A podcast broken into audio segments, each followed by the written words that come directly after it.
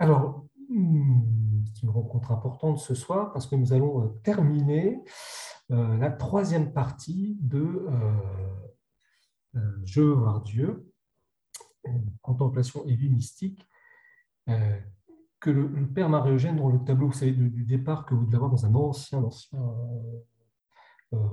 document Word, en fait, appelle simplement une introduction et qui, qui a fait quand même dix chapitres. Alors, on avait vu la contemplation la dernière fois, deux fois, un chapitre un peu difficile, mais qui est la marque hein, de cet envahissement progressif hein, de, Dieu par, par les dons du Saint-Esprit, où là quelque chose a commencé, hein, c'est la deuxième phase de la vie spirituelle, par le Dieu intervient par le secours particulier de sa grâce, par le don du Saint-Esprit, où l'âme doit se mettre au pas de Dieu et se livrer à lui dans l'humilité, la patience,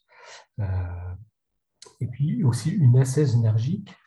Et après ce chapitre de la contemplation, le Père Marie-Eugène euh, euh, traite trois chapitres qui ne sont pas forcément, qui, peuvent être évités pour, pour ce que nous faisons. Le premier, c'est l'appel à la vie mystique. voilà, Est-ce que c'est pour tous les baptisés? Est-ce que c'est pour tout le monde? Cette entrée dans la, la sagesse d'amour, c'est quatrième demeure Alors, la réponse est oui, bien sûr. Pourquoi tout le monde n'y entre pas? Ben, C'est un grand mystère. Euh, et puis après, il y a deux grands chapitres sur théologie et contemplation. Le Père Marogène essaye de, distinguer voilà, l'acte théologique de la contemplation, c'est un petit peu compliqué. Et puis un dernier chapitre, foi et contemplation, euh, où euh, le, Père Marie voyez, approfondit encore ce qu'est la foi, voilà, comme vraiment comme réponse de l'homme et la foi dans l'ordre de la contemplation. Et en fait, c'est un grand chapitre et il y avait beaucoup de choses aussi très techniques, etc. Je me suis dit que ça allait peut-être vous embêter. Et ce que je vous propose, c'est simplement de terminer par euh, la dernière partie de ce chapitre de foi et contemplation, où euh, le Père Marie-Eugène euh, parle fait un résumé, finalement, euh, ce qu'il appelle les conclusions pratiques de ce long chapitre.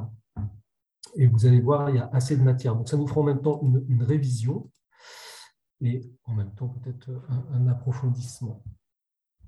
Et puis, la fois d'après, eh nous pourrons entrer dans la quatrième partie de Je veux voir Dieu, euh, jusqu'à l'union de volonté. C'est-à-dire, on étudiera les quatrième et cinquième demeures vous verrez, il y a des très très beaux chapitres où là, vraiment, il y a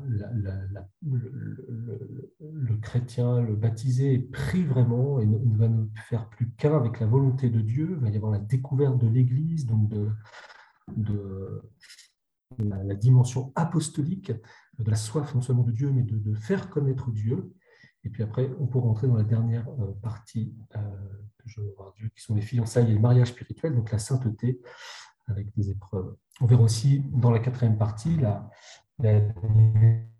ce qui se passe euh, quand Dieu nous envahit et qu'il rencontre l'obstacle du péché en nous. Mais alors terminons ce soir par cette finale de euh, chapitre dixième de la foi et de la contemplation surnaturelle, où le Père Eugène, hein, je vous ai mis le, titre et puis l'exergue, toujours très important, où euh, le Père Marie-Eugène revient une fois de plus à la foi, comme euh, réponse exclusive d'une certaine manière à euh, l'emprise de Dieu, à ce Dieu qui se donne. il reprend une phrase de Saint Jean de la Croix, euh, vous connaissez cette définition par cœur, hein. la foi est le seul moyen prochain et proportionné pour l'union de l'âme avec Dieu. Dieu se donne et nous nous donnons à lui et nous attirons Dieu par notre foi dans la contemplation et c'est ce qu'il faut faire dans la contemplation ce don de Dieu, eh bien, euh, la réponse de l'homme, c'est la foi. Seul moyen prochain et proportionné pour le nom de l'âme à Dieu, c'est-à-dire que vous savez, seule euh, la foi dans son acte, parce qu'elle est elle-même un don de Dieu, comme vertu théologale, elle touche euh, Dieu.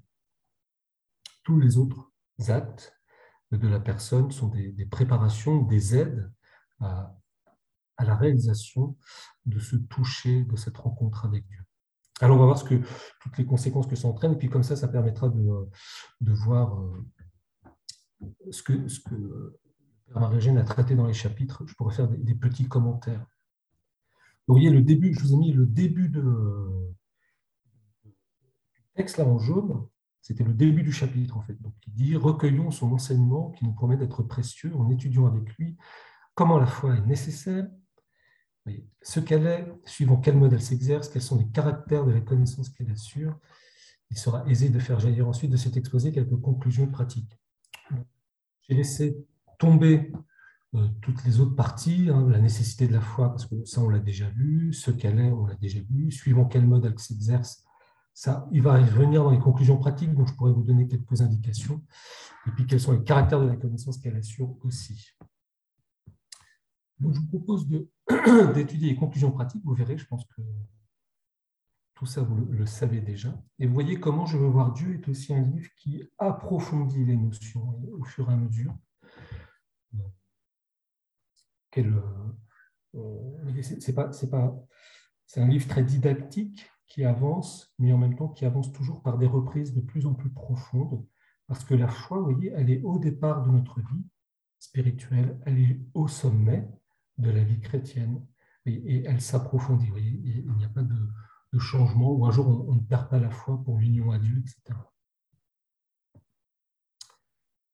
Alors, Regardons cet enseignement pratique.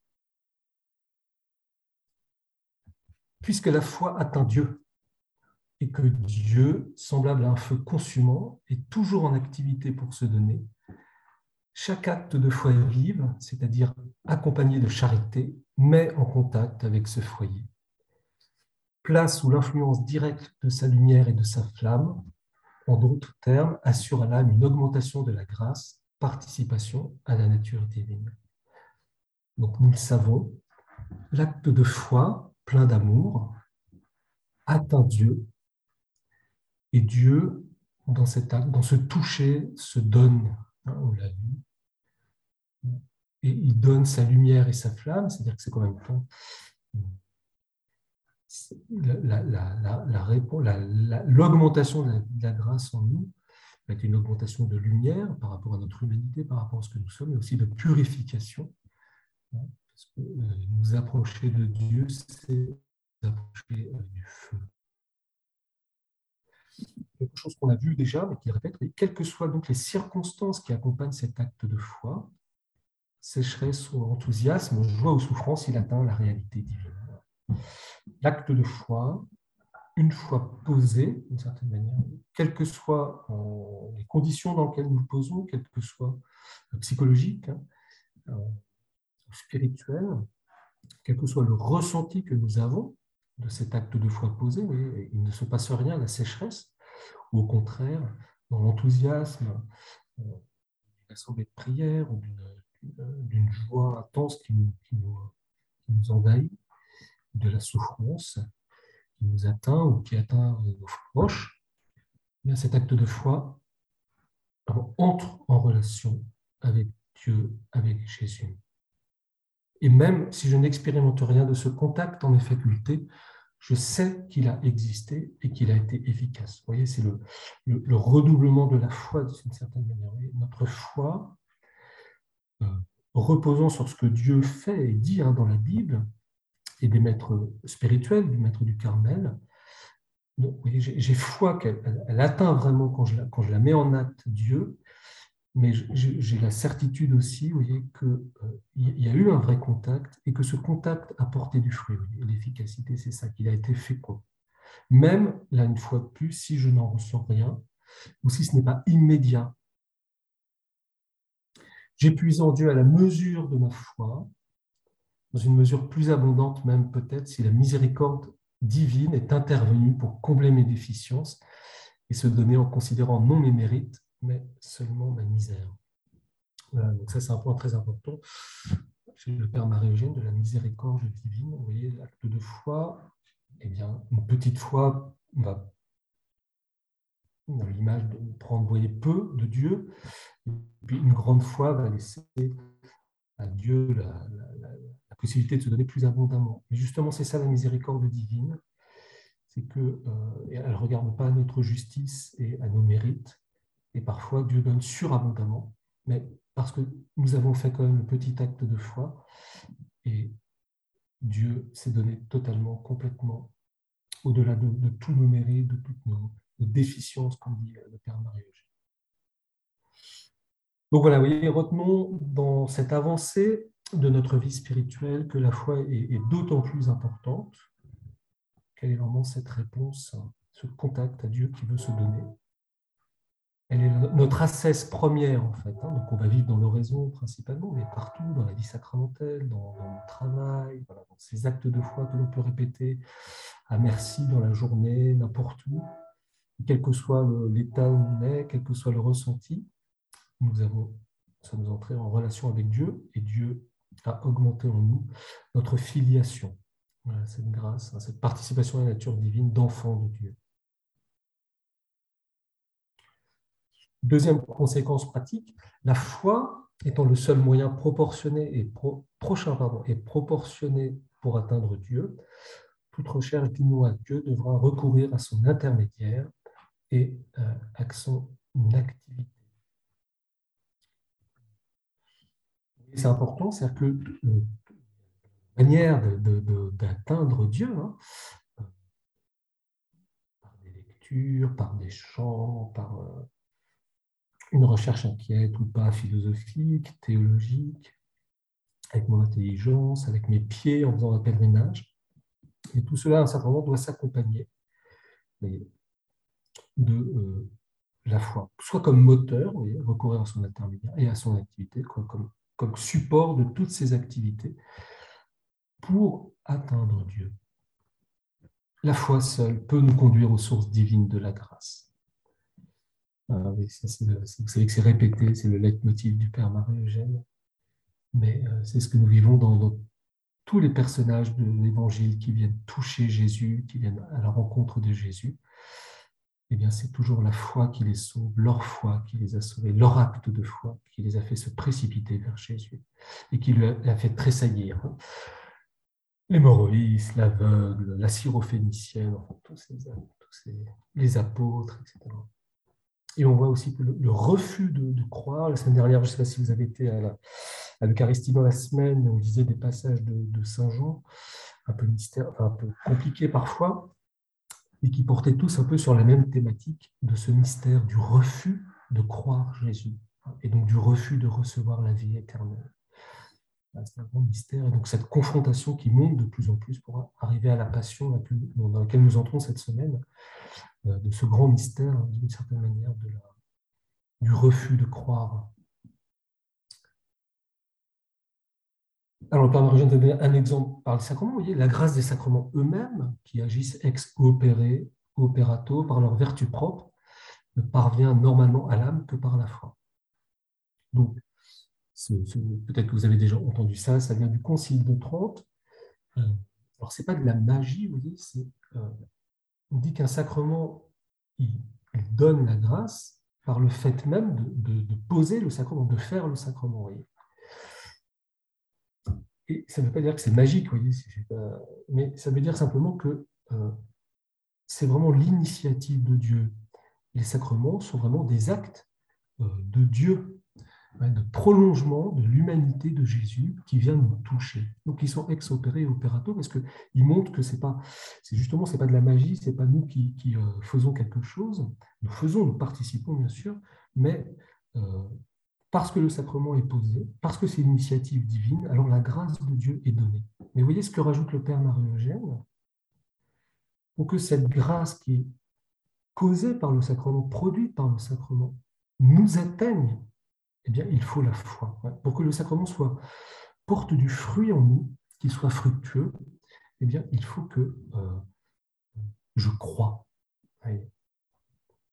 Quelqu'un qui ne croit pas, voyez, c'est pour ça qu'une souris pourrait manger l'Eucharistie, ben, ça ne va rien lui faire, parce qu'elle n'a pas la foi. Alors et, peut-être que ben, nous aussi, vous voyez, il ne suffit pas d'être un sacrement, sans la foi, il ne nous atteindra pas. Il ne portera pas du fruit, il ne portera pas sa fécondité. Vous voyez, la foi, c'est vraiment ce qui permet à Dieu de produire du fruit en nous. C'est par la foi que dans la Sainte Eucharistie, nous nous unissons à notre Seigneur et que nous atteignons sa divinité et même son humanité. De même, le commerce d'amitié avec Dieu dans l'oraison ne se fera que par la foi. Ah, vous le savez déjà.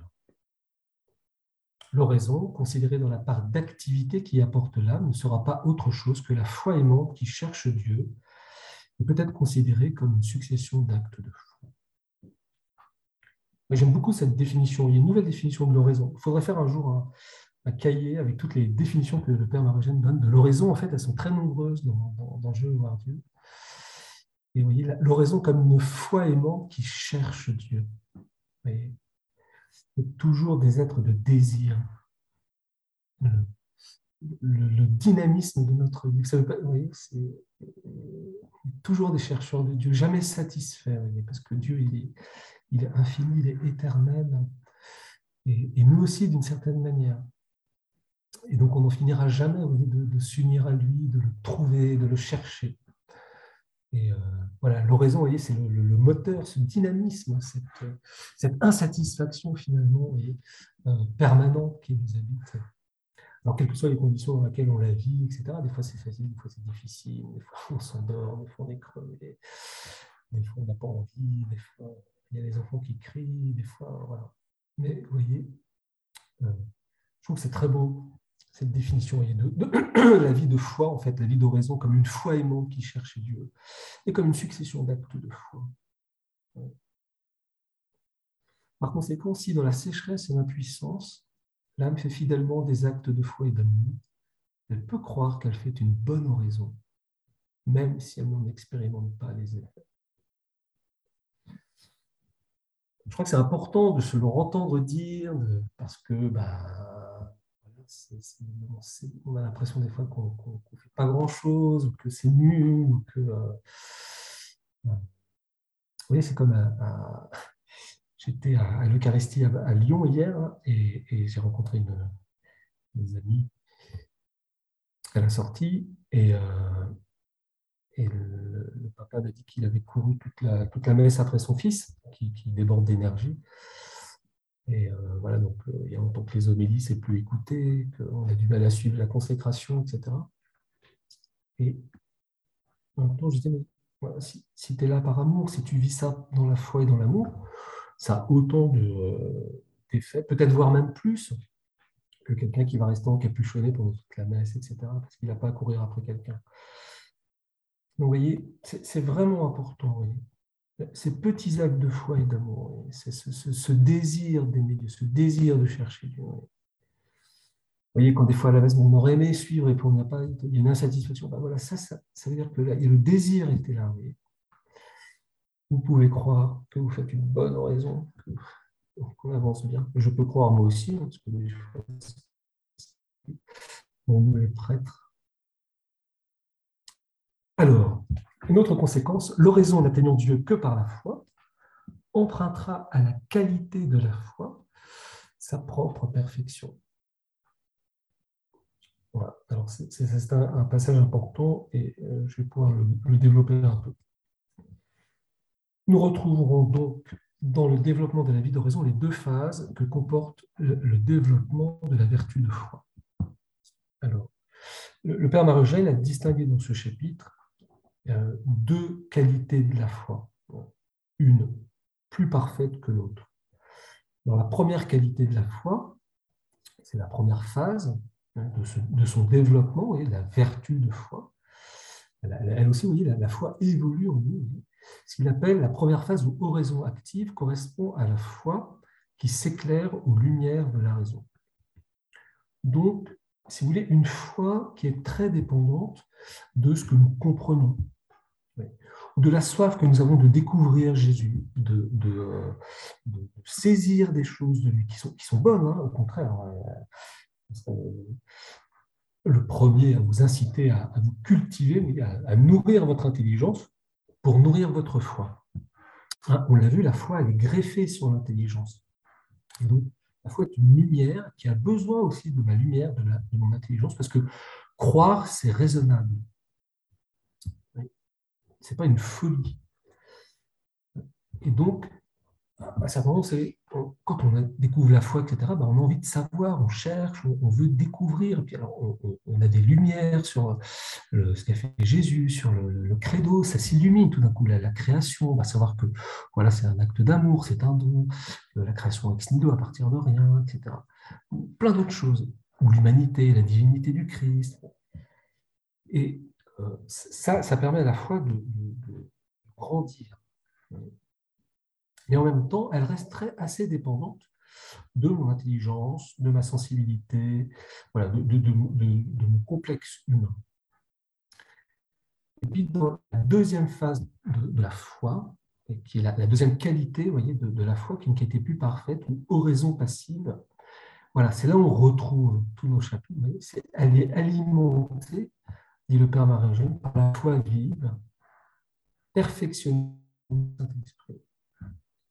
Donc c'est une foi qui repose, euh, pour poser son acte, qui repose beaucoup moins sur notre intelligence, sur notre sensibilité, sur notre imagination, mais sur elle-même d'une certaine manière, soutenue par les dons du Saint-Esprit, soutenue par la grâce de Dieu.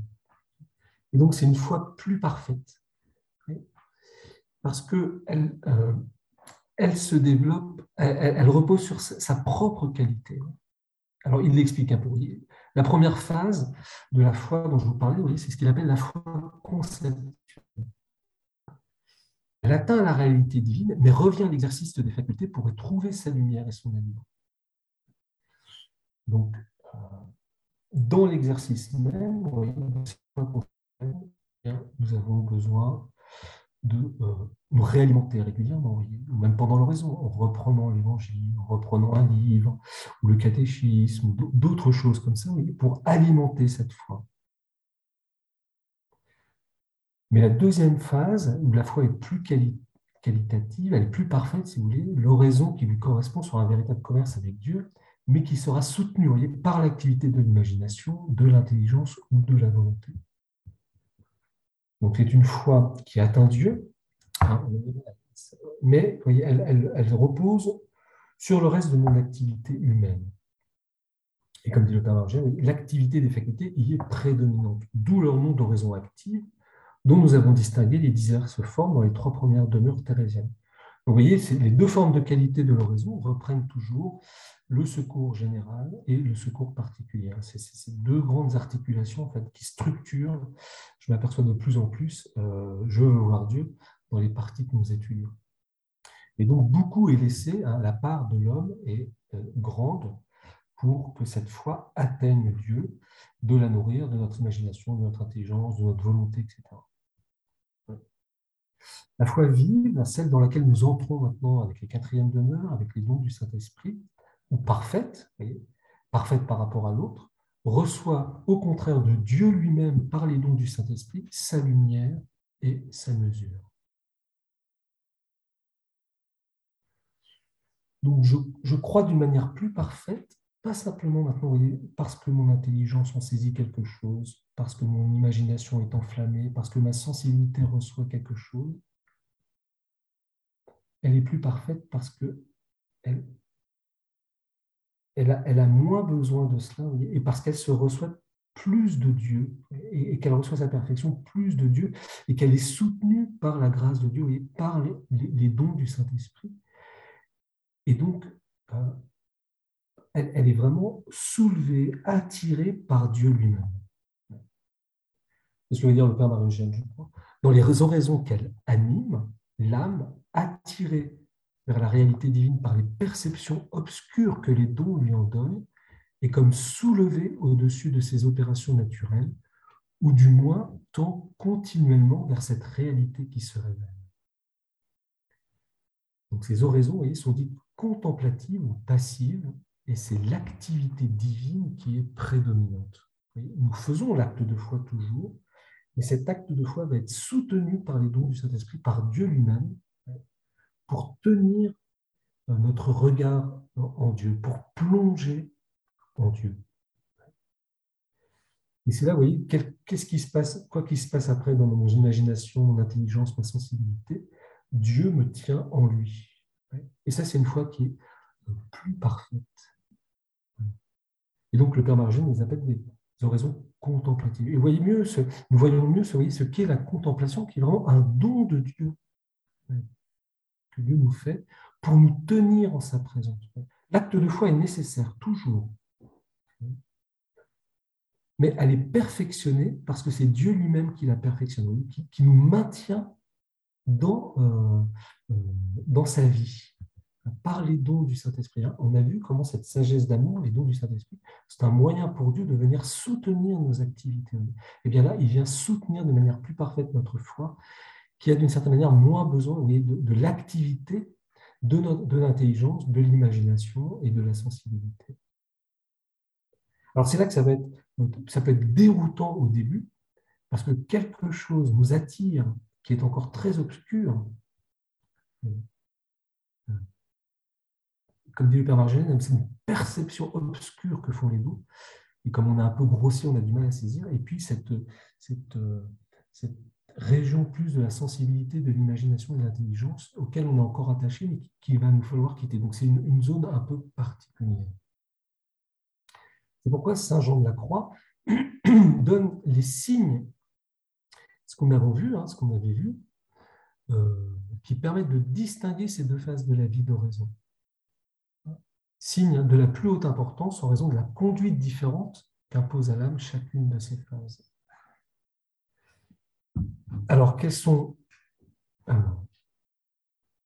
les conduites très importantes à, vivre et quels sont les signes qui montrent que nous entrons dans la deuxième phase hein, de ces oraisons contemplatives, de cette foi contemplative Dans les oraisons actives, la foi trouvant son aliment et son appui dans l'activité des facultés, L'âme a le devoir d'étudier la vérité révélée, de préparer l'oraison et d'activer les facultés pendant l'oraison, dans la mesure où cette activité est nécessaire pour entretenir le commerce avec Dieu. Donc quand on commence, quand on débute, ou même on pourrait prendre les enfants, quand on a des enfants, le catéchisme, etc., au début, ben, il faut développer leur activité, et notamment l'activité de l'intelligence, de, de leur découvrir, d'étudier, de découvrir Jésus, de découvrir la foi, l'évangile, la révélation, comment Dieu s'est révélé, les grands personnages de la Bible. Et puis après, plus on avance, de, creuser notre foi, d'avoir soif de comprendre, de saisir, etc., pour mieux aimer. Et puis, du coup, on prépare l'horizon. On, on, maintient l'activité pendant, l'horizon pour, entrer en relation avec lui. Donc tout ça, c'est la première phase. mais on pourrait, euh, euh, ça marche aussi dans le, développement d'une certaine manière de, notre humanité. Voyez, on ne met pas nos enfants directement en contemplation. Il y a tout un effort de, découverte, etc. alors des fois, ben, on a besoin de reprendre. Et puis, vous voyez, c'est le, le, euh, c'est tragique de gens qui ont reçu un catéchisme jusqu'à l'âge de 10 ans, et puis qui après ont fait des super études, et qui pendant 10-20 ans n'ont jamais creusé leur foi. Donc c'est des super têtes dans leur travail, mais au niveau de la foi, bah, c'est des bébés. il faut updater, upgrader, et puis après, on peut entrer dans la deuxième phase, qui est toujours un don de Dieu. Hein. La deuxième phase, des oraisons contemplatives, euh, la foi trouvant son aliment en Dieu lui-même. C'est ça, par le don du Saint-Esprit. C'est plus par une lumière de mon intelligence, c'est parce que c'est en Dieu lui-même. C'est Dieu lui-même qui soutient ma foi, c'est Dieu lui-même qui en est l'aliment principal. Le devoir de l'âme est d'apaiser l'activité des facultés naturelles et de soutenir par des actes très simples cette attirance qu'exercerait la réalité divine. Donc, effectivement, l'entrée dans la contemplation se manifeste chez nous par une plus grande passivité. Ça, c'est au niveau de la vie de prière. On verra après au niveau de, l'apostolat comment ça se passe. Et c'est peut-être ça, des fois, qu'on a du mal à saisir, c'est qu'en fait, euh, la vie de prière va devenir plus passive. Alors on pense des fois qu'on a perdu Dieu, qu'on en fait moins pour Dieu. Or en fait, pas du tout. C'est que c'est Dieu qui en fait plus. Et que nous, l'assesse que nous avons à vivre, c'est de rentrer dans une plus grande passivité. Ça ne veut pas dire que l'activité est moindre, elle est même plus parfaite. mais elle se joue au niveau de la foi, au niveau des vertus théologales, et moins au niveau de notre activité naturelle. Qu'est-ce qu'il faut faire?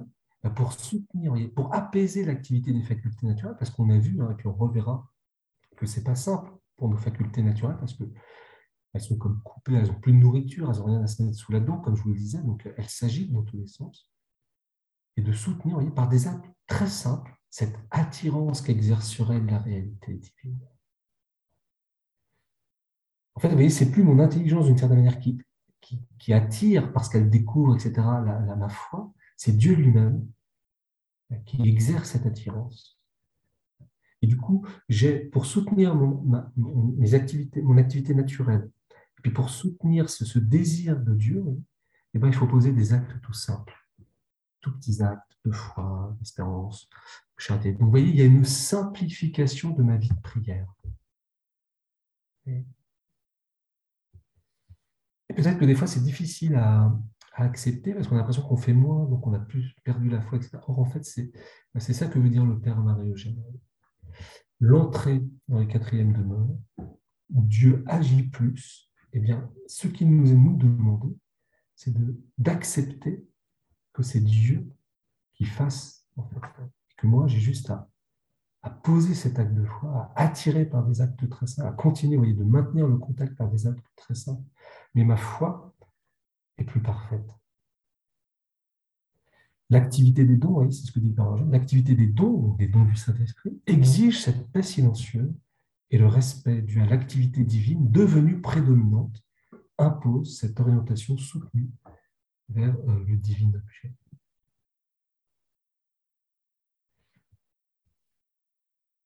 Autre point, l'oraison, trouvant son efficacité surnaturelle dans la qualité de la foi qui l'anime, et par suite dans l'intimité et la fréquence des contacts avec Dieu les oraisons contemplatives sont incomparablement plus efficaces que les oraisons actives.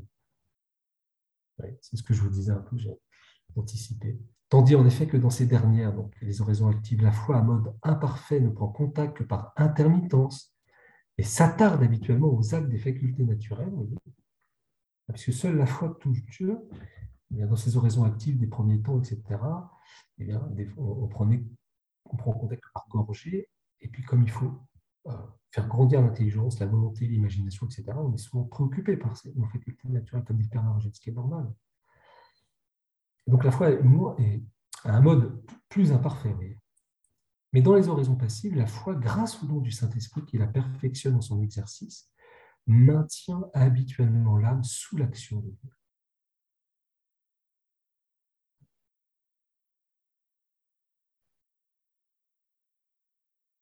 Le, père Marogène avait une image qui m'a marqué, peut-être que ça, vous aidera. Euh, c'est tout simple comme explication. Il, prenait il sortait un opinel de sa poche pour expliquer ces deux modes de foi, en fait. Euh, vous voyez, un opinel, vous savez, un, alors un opinel avec une, une, bague. Donc, si vous voulez, le, manche, le bois, tout ça, c'est notre activité euh, naturelle, c'est notre humanité. Puis tout d'un coup, voilà, je, pose l'acte de foi, donc j'ouvre la lame, tac, et la lame, elle va toucher Dieu. donc, il mettait sa main au-dessus de la pointe, comme ça, et puis vous voyez, ça touche Dieu. Alors, il, prenait une novice et puis il disait, mettez votre main. il devait lui donner un petit coup de couteau. Et, vous voyez, ça agit, ça agit. C'est pareil avec Dieu. Et malheureusement, comme nos facultés naturelles sont faibles, etc., notre intelligence est pas, elle est aveuglée, l'imagination, tout ça. Et alors, qu'est-ce qui se passe? Eh ben, D'une certaine manière, vous voyez, la lame du couteau, la lame de la foi redescend. Parce qu'il faut s'occuper du manche. Et alors, il disait, les, dons du Saint-Esprit, on a vu, c'est passivité qui fait que Dieu va intervenir. En fait, c'est on fait l'acte de foi, et puis les dons du Saint-Esprit, en fait, vous voyez, ils sont à la jointure du manche et de la, vertu théologale, et c'est la bague, en fait. Et, donc, on va. Les dons du Saint-Esprit, c'est comme la bague de l'opinel, et vous savez, bien que quand vous avez mis la bague, bah, la lame ne, redescend plus. Donc, c'est ça, une, explication toute simple pour voir que l'action du Saint-Esprit, les dons du Saint-Esprit, dans l'oraison euh, passive, euh, au niveau de la foi, c'est que Dieu va venir maintenir non seulement euh, la foi, mais il va aussi soutenir notre humanité. Ou même si notre humanité est défaillante, etc., parce qu'on a toujours des distractions, des sécheresses, etc., les dons du Saint-Esprit maintiennent l'acte de foi. C'est Dieu qui maintient l'acte de foi en lui. Donc c'est plus parfait parce que ça dure plus longtemps, etc. Même si on est toujours dans une sécheresse, qu'on n'a pas l'impression qu'il se passe grand-chose, etc. Vous voyez, les dons du Saint-Esprit perfectionnent l'acte de foi en son exercice. Donc c'est très important, c'est-à-dire que ce n'est pas les dons du Saint-Esprit qui font l'acte de foi. Il faut que je pose l'acte de foi. Il faut que j'exerce ma foi. Il faut que je lève le couteau, la lame, le couteau. Les dons du Saint-Esprit vont venir la saisir pour la maintenir, comme dit le Père Margène, habituellement l'âme sous l'action de Dieu. Donc, ça, habituellement, c'est une manière euh, euh, euh, qui n'est pas simplement d'un instant, mais, qui va durer.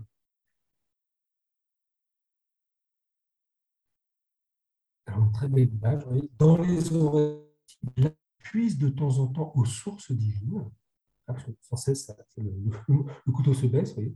mais dans les oraisons passives, elle reste baignée dans les eaux et les flammes purifiantes de l'Esprit Saint, où elle est transformée de clarté en clarté jusqu'à la ressemblance divine.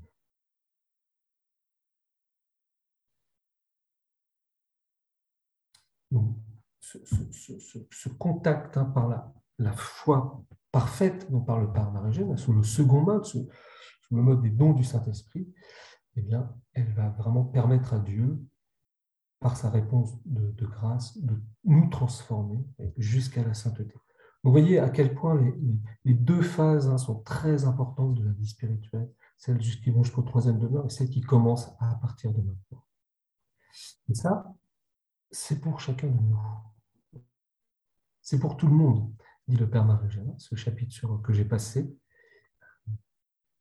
L'appel à cette vie-là, à cette qualité de foi, elle est pour tous.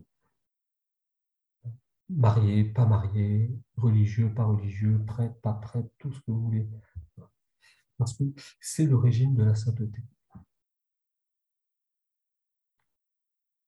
Alors, un autre point, le désir d'une transformation surnaturelle plus rapide et plus profonde n'autorise-t-il pas un effort pour s'élever à ces oraisons passives si fécondes Et pour y aller rapidement, est-ce qu'il ne faudrait pas quand même un petit effort hein, qui fait qu'on reçoit ces oraisons passives Il suffirait, semble-t-il, en effet, d'arrêter l'activité des facultés après un acte de foi pour supprimer le retour vers les actes naturels et pour maintenir ainsi l'âme dans la réalité obscure qu'elle vient d'atteindre.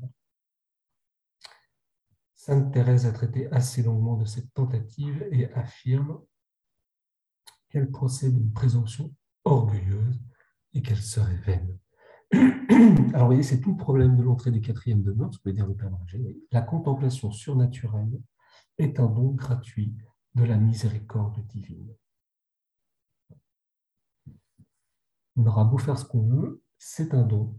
C'est gratuit, c'est pas l'homme qui veut ou qui court, c'est Dieu qui fait miséricorde. Pourquoi? Parce que Dieu seul, en effet, on l'a vu, hein, depuis terminons, hein, Dieu seul, en effet, peut mettre en action les dons du Saint-Esprit qui la produisent en perfectionnant la foi en son exercice. Hein, on a vu, les dons du Saint-Esprit, c'est des passivités qui restent passives tant que Dieu ne, les fait pas agir. Ne donne pas sa vie.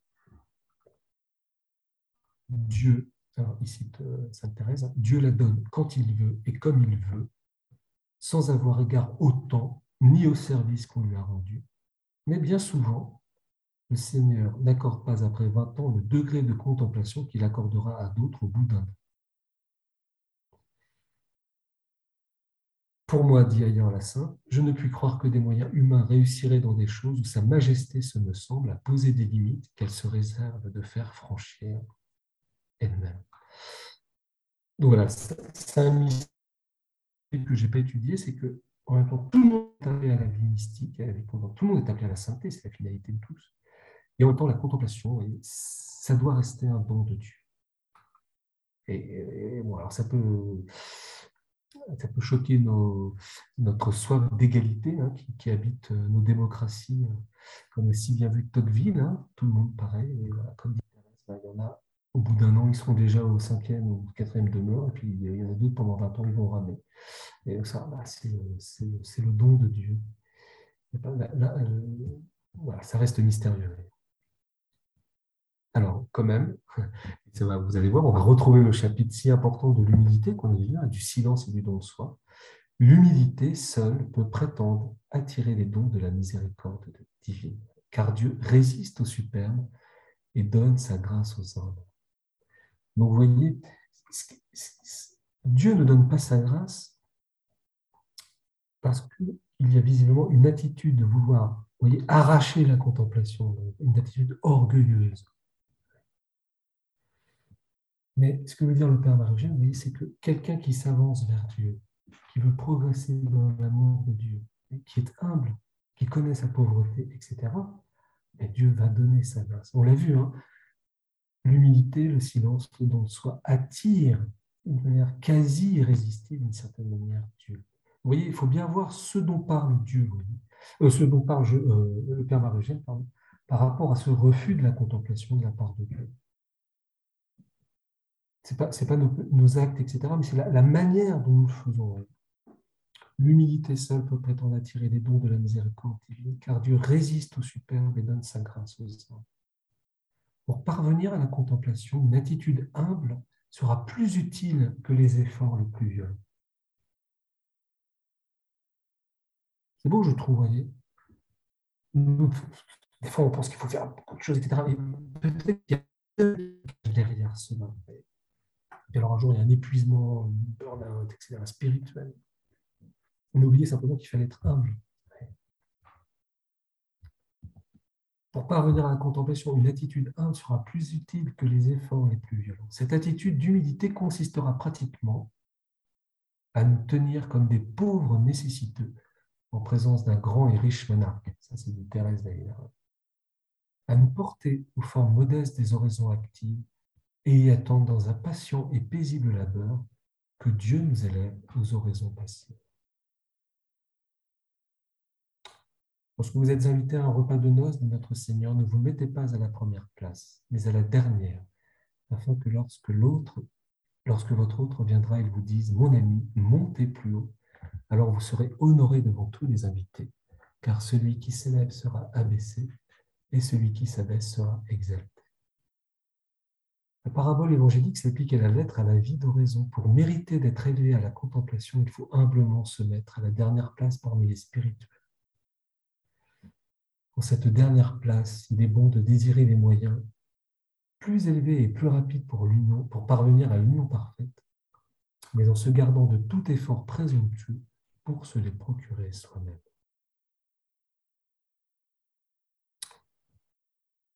Nous en présence d'un grand et riche et, et, déjà, on voit bien les efforts que ça, me demande, etc. Mais cette humilité qui s'accompagne de ce désir, de cette soif de sainteté, qui peut être des fois un désir violent, pour le coup, mais, eh bien, euh, aussi quelque chose de fondamental dans, la vie chrétienne, mais sûrement dans la vie humaine aussi. Je pense que là, il y a des choses très profondes c'est que nous ne pouvons pas parvenir tout seuls à notre C'est Dieu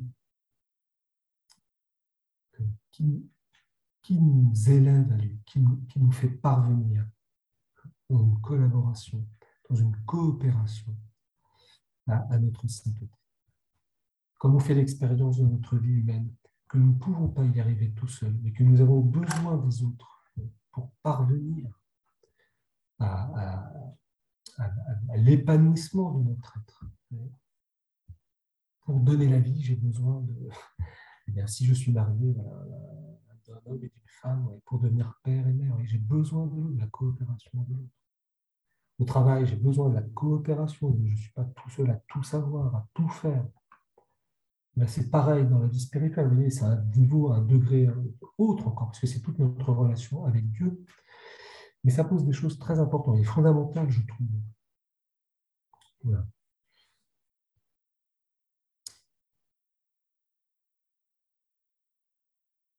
se garder de tout effort présomptueux pour se les procurer soi-même. Alors, le dernier point, un petit peu de temps. La contemplation comme la foi vive, dont elle est le fruit, a pour objet la déité elle-même, c'est-à-dire Dieu lui-même, et ne peut l'apercevoir que comme une réalité obscure à cause de sa transcendance. Dieu est, obscur parce qu'il est au-delà de tout. De même que la foi, elle est une connaissance certaine et obscure. Donc ça, c'est fondamental. Vous me connaissez, j'y insiste sans cesse, mais le Père Marigène y insiste sans cesse, Saint Jean de la Croix y insiste sans cesse. C'est les deux grandes qualités de cette foi. Donc la foi est une connaissance qui est certaine, mais qui est obscure. Ce double caractère de certitude et d'obscurité, le deuxième surtout, donc l'obscurité, révélera son existence dans l'âme et sera un critérium de la pureté de, la foi. Au sein de la multiplicité des impressions, dans l'agitation intérieure qui accompagne assez fréquemment la contemplation surnaturelle, cette obscurité indiquera au contemplatif les régions où s'exerce la foi vive qu'il doit protéger, où il doit euh, se réfugier. vous voyez, la contemplation, elle s'accompagne d'agitation intérieure, de multiplicité d'impressions. On n'est pas dans un régime euh, bouddhiste ou euh, de sagesse orientale, de, de, de non-ressenti, de grande paix, etc. Et ce qui va attirer notre foi, c'est l'obscurité.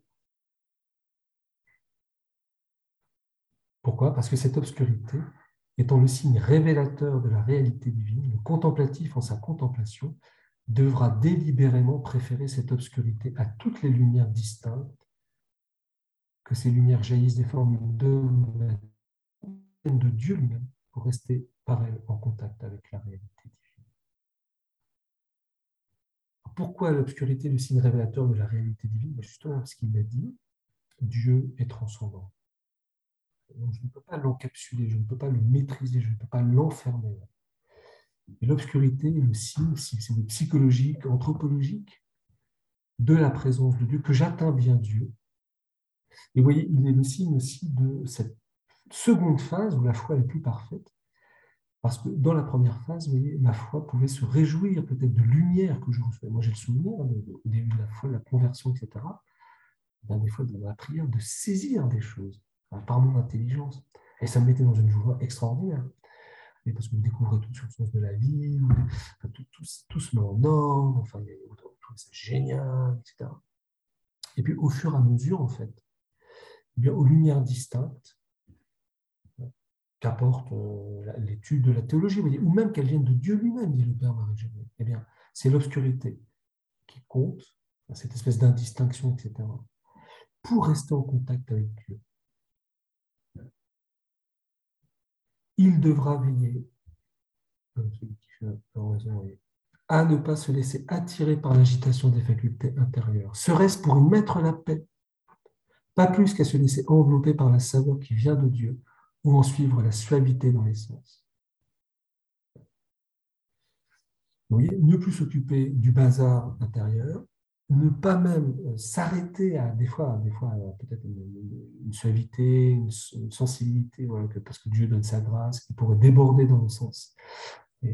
en toute occurrence, le contemplatif hein, doit dresser l'antenne de sa foi au-dessus de toutes les perceptions et de toutes les agitations et refluer paisiblement vers l'obscurité sereine et paisible où se révèle et se donne l'infini.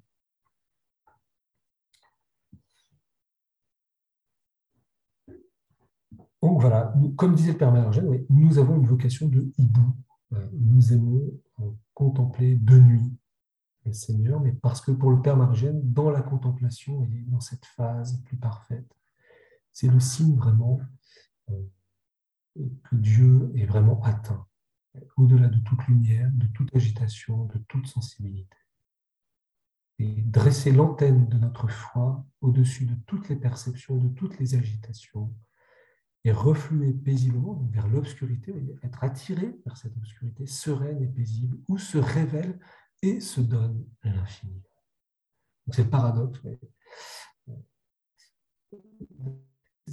L'obscurité, que Dieu se révèle, parce qu'il se révèle comme transcendant, parce qu'il se révèle comme, amour infini, et se donne surtout. C'est pas simplement il se donne. Et alors, bien sûr, l'obscurité, ça veut dire aussi pour nous la sécheresse, etc. Donc,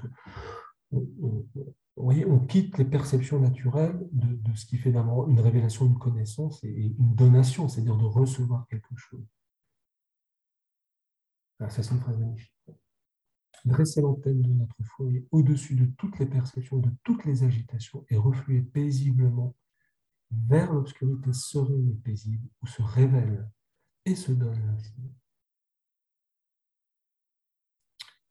Saint Jean de la Croix nous dit comment le démon excelle à donner dans cet état des connaissances et des saveurs et déplore le grand malheur de l'âme qui ne se comprend pas et prenant une bouchée de connaissances distinctes et de saveurs sensibles empêche Dieu de l'absorber elle-même tout entière.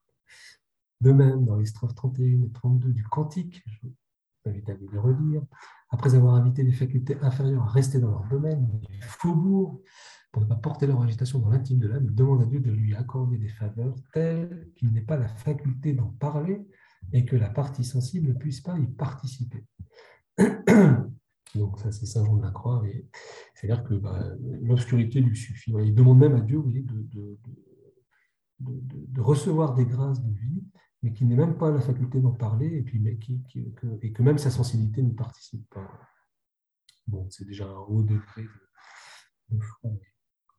La foi étant le seul moyen prochain et proportionné pour atteindre Dieu dans notre marche vers l'union divine, nous ne devons lui préférer aucune lumière naturelle, ni aucun don surnaturel, si élevé soit-il.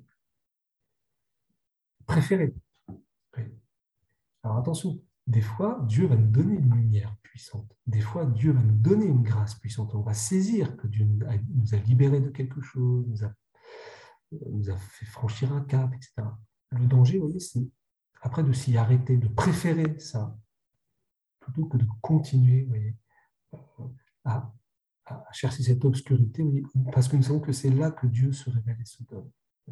Donc ne refusons pas les grâces que Dieu nous fait, les grâces sensibles, etc., les, grandes lumières que nous pouvons avoir. Attention, hein. Dieu nous parle, etc. Enfin, ça peut arriver. Mais, mais vous ne préférez aucune Vous voyez le, grand sens du karma, de ce désir de Dieu insatiable. Parce qu'on sait bien que même dans les plus grandes lumières, dans les plus grandes grâces, ce n'est pas Dieu encore. Et nous, ce qu'on veut, c'est Dieu. C'est nous unir à lui. Donc, recherche de foi amoureuse. Vous avez vu la définition voilà. Et c'est ça qui fait que c'est une recherche jusqu'au jour de la vision. Ce détachement de tous les biens constitue toute la cesse contemplative. Vous voyez, c'est ça la cesse contemplative. C'est pas de faire beaucoup de choses.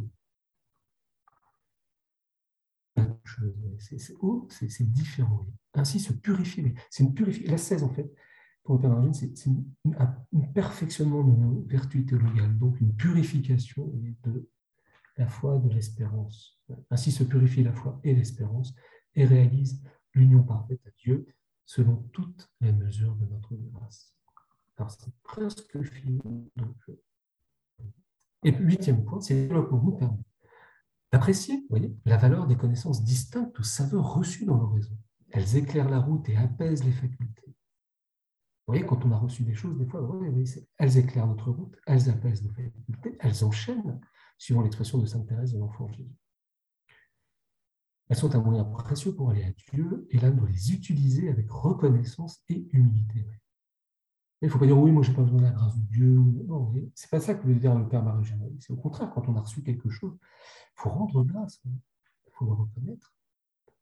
Mais c'est l'attachement à ces connaissances qui peut les transformer en obstacles dangereux. Petit A, petite codifiée. J'en ai déjà parlé avant. D'affirmer qu'elles ne sont pas absolument nécessaires pour parvenir à la perfection ou même à la contemplation parfaite. On peut concevoir, il existe en effet des états contemplatifs où au milieu de l'agitation des facultés se manifeste seule cette perception obscure de Dieu qui est l'élément essentiel de la contemplation. donc les, les, lumières, etc., ne sont pas absolument nécessaires pour parvenir à la perfection. Parce que, on l'a vu, et vous le vivez déjà dans l'horizon, je suis sûr, vous voyez que des fois, on peut être très attiré par Dieu, on sent bien qu'on est saisi par Dieu, alors que euh, il y a une agitation des facultés, etc. Donc l'état contemplatif est différent d'un état de, grande lumière, de grande paix dans nos facultés. Que les plus grands contemplatifs ne sont pas nécessairement ceux qui reçoivent lumière distincte sur Dieu. donc ne confondez pas, ne confondons pas le théologien et le contemplatif. Le théologien est très intelligent, le contemplatif est mystique. Mais on peut être un très grand théologien et un très grand contemplatif, comme Saint Thomas d'Aquin, d'autres. Mais ce n'est pas parce qu'on reçoit beaucoup de lumière distincte sur Dieu qu'on ne reçoit peu de lumière distincte qu'on n'est pas un grand contemplatif, mais que plus que tous les autres, ils perçoivent la transcendance divine dans l'obscurité de ces mystères. C'est ça qui fait le contemplatif. C'est de saisir que Dieu est transcendant. Et donc, et du coup, ben, se mettre à genoux devant cette transcendance. Et du coup, ben, nous, reconnaître notre pauvreté, oui, donc l'entrée dans l'humilité. Et puis du coup aussi, par rapport, ça change nos relations par rapport aux autres aussi. On est peut-être plus humble aussi, moins, orgueilleux, moins, moins, dans le jugement, etc. Puis on verra que c'est pénible de porter cette transcendance de de s'approcher de Dieu.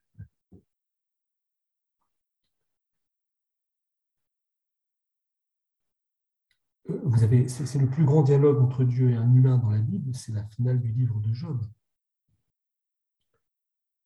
où il y a un dialogue avec Dieu et Job, et, c'est ça que découvre Dieu, que découvre Job. C'est en même temps la providence divine, etc., mais que Dieu est, transcendant. Enfin, que Mis à part les desseins de Dieu sur telle ou telle âme et la participation qu'il lui impose à la passion de son Fils, l'état de perfection comporte normalement un envahissement de cette obscurité dans toute l'âme et ses facultés, qui désormais purifié et adapté au divin et trouve un aliment sur ouais, donc, vous voyez, c'est euh, normalement, cet état d'obscurité dans l'oraison, dans notre vie de foi, eh bien, c'est normal. La transcendance divine est mieux connue et donc plus obscure que jamais, mais sans cette obscurité plus profonde, l'âme perçoit des clartés d'or. On avait vu ça avec les signes de la contemplation. Donc c'est obscur, mais on y retourne. Alors, ce n'est pas qu'on est maso, mais c'est parce que Dieu se révèle et se donne vraiment. Et donc, il y a déjà des perceptions de clarté d'aurore. Clarté et saveur subtile, onction délicate que les sens ignorent, les sens sensibles, hein, que l'âme semble ignorer elle-même, tellement, avec toutes ses forces, avec tout son être, en des ardeurs paisibles, elle est tendue vers la réalité divine qui la pénètre et à qui elle veut se livrer toujours plus. Et regardez par qui termine le Père Marie-Eugène.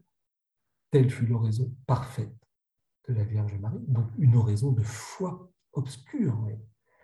Je vous ramène à ce grand texte de Jean-Paul de Rédemptoris Mater, où il montre la nuit de la foi de Marie. Il dit Marie, c'est celle qui a connu la plus grande nuit de la foi. Marie n'a vécu que de foi. Et d'autant plus, elle était proche du Verbe incarné. Telle fut l'oraison parfaite de la Vierge Marie, tout illuminée et embrasée des feux divins, donc des dons du Saint-Esprit. Elle est pleine de grâce, hein, mais dont la foi paisible et ardente semblait ignorer les richesses qu'elle possédait. récit de euh, la visitation pour aller toujours plus loin dans l'ombre lumineuse de l'Esprit Saint qui l'enveloppait et la pénétrait. Marie est une femme qui a vécu de foi et qui a vécu de ce dynamisme de la foi et de cette recherche, alors même qu'elle était pleine de grâce. On pense que tout reste est féministe. Non, au contraire. Elle est le modèle parfait du contemplatif. Tout ce à quoi nous sommes appelés. Et nous verrons, si vous le voulez bien, après Pâques, nous entrons dans le grand livre, deuxième grande partie de Jean qui s'appelle Je suis fille de l'Église. Nous lirons un peu l'avant-propos, et puis nous pourrons euh, entrer dans ces quatrièmes demeures avec les premières oraisons contemplatives. Il des très beaux chapitres sur Dieu lumière, Dieu amour, et puis sur la nuit, sur la, les sécheresses contemplatives, sur ce qu'il faut faire en dehors de l'oraison, ce qu'il faut faire dans l'oraison, etc. Je vous souhaite euh, merci pour votre patience. J'espère que ce n'était pas trop ennuyant. Euh, je vous souhaite de belles fêtes de Pâques. Voilà, suivons euh, notre Seigneur avec notre foi toute simple, notre espérance et notre amour. Et c'est la redécouverte, c'est plongeons dans la grâce de notre baptême, vous voyez, parce que C'est ce que nous vivons dans notre vie chrétienne, ce mystère de la Pâque qui se passe en nous maintenant dans l'Église. Et puis voilà, ne prévoyons pas de grandes choses, mais peut-être simplement de, contempler ce mystère de la vie donnée de Dieu pour, pour le salut du monde.